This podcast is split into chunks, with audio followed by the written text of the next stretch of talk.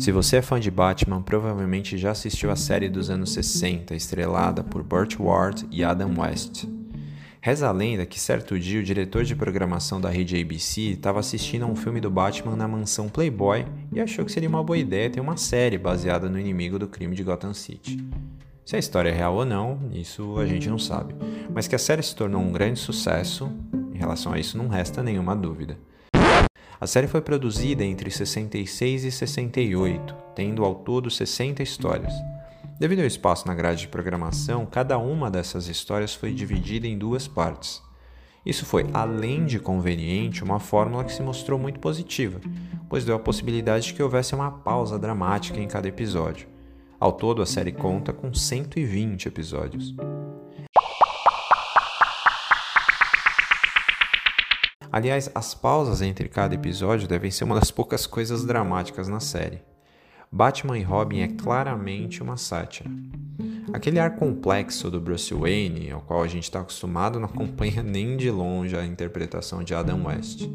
O ator, inclusive, não tem nenhum receio de demonstrar muitas atitudes caricatas durante a série, ou mesmo de mostrar o seu visual não lá muito em forma para um super-herói. No caso de Robin, a situação é semelhante. Burt Ward deu ao personagem de Grayson a capacidade de acompanhar a dinâmica do Homem-Morcego.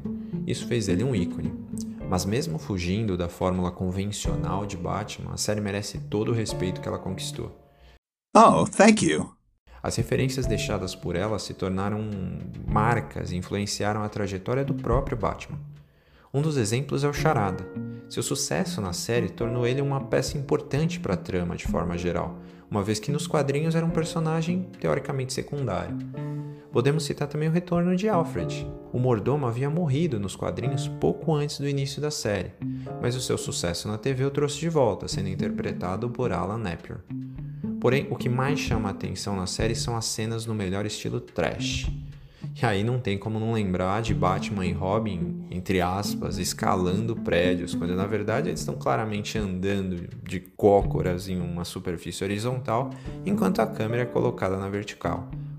Ou as cenas de luta contra os bandidos, em que os pows e bofs, aquelas onomatopeias maravilhosas, são utilizados para simular os sons das pancadas. Ao todo, foram usadas 88 dessas palavras na série. Por falar em números, em 352 ocasiões o Robin inicia suas frases com o clássico santo alguma coisa. Yay! Essas características peculiares acabaram sendo empregadas em outras ocasiões. No caso das falas do Robin, elas foram reutilizadas em séries como Os Super Amigos de Hanna-Barbera. Ainda um episódio em que o Batman e o Coringa disputam uma competição de surf, acredite. O Coringa da série ficou a cargo do excelente César Romero. Outro personagem icônico dos quadrinhos, o Pinguim, foi interpretado pelo grande Burgess Meredith, o inesquecível Mickey Goldmill, de Rock, o lutador. Todos os penduricalhos do Batman, a Batcaverna e o clássico Batmóvel também estão presentes, e se tornando ícones de uma das representações mais marcantes do herói de Gotham.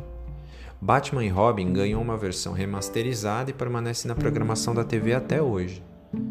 No Brasil, inclusive, é transmitida em TV aberta.